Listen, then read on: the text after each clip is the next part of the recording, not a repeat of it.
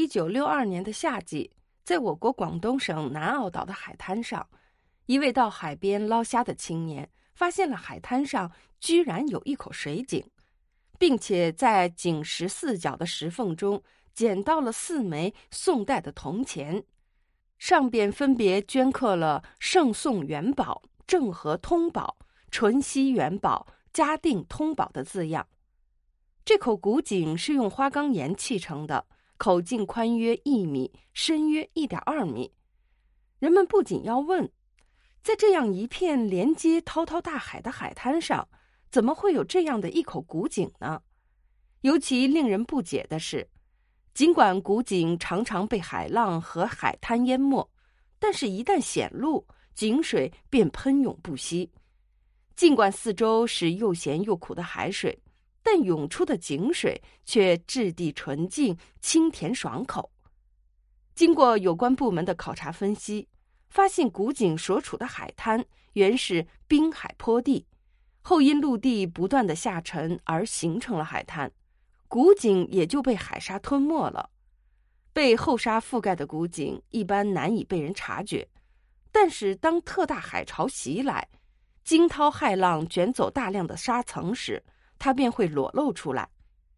继一九六二年的夏天之后，一九六九年的七月、一九七八年的十月和一九八一年的九月，这口古井便接连神秘现身，而且每次都是在强台风掀起的罕见大海潮后出现的。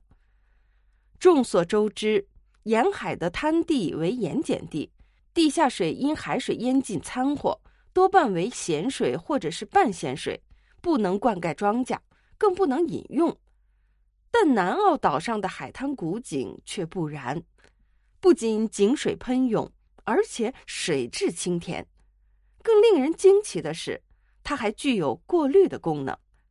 当人们把苦咸的海水倒入古井，隔一会儿再打水上来，井水依旧纯净甘甜。那这是什么道理呢？原来，当雨水降落到沿岸滩地表面以后，一部分会渗入地下。由于古井所处的海滩地势较低，渗入地下的雨水便向古井处汇集。一旦井口露出了海滩，地下水就有了出口。在水位差的压力作用下，就会在井底形成泉涌之势。同时，古井的底部为沙，在沙的孔隙中。海水与淡水的混合非常的缓慢，又因为海水比重稍大于淡水，所以淡水可以浮在海水的表面。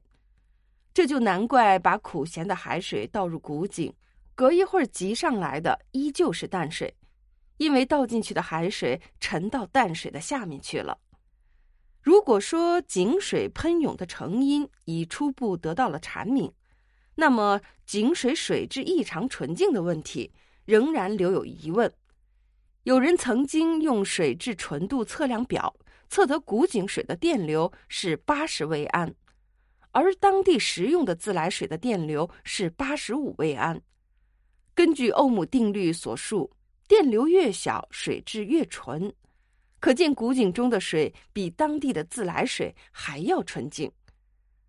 每次古井出现，本县人乃至潮汕、广州等地的许多人都会不辞劳苦的前来观赏，并汲水带回家中冲茶或珍藏。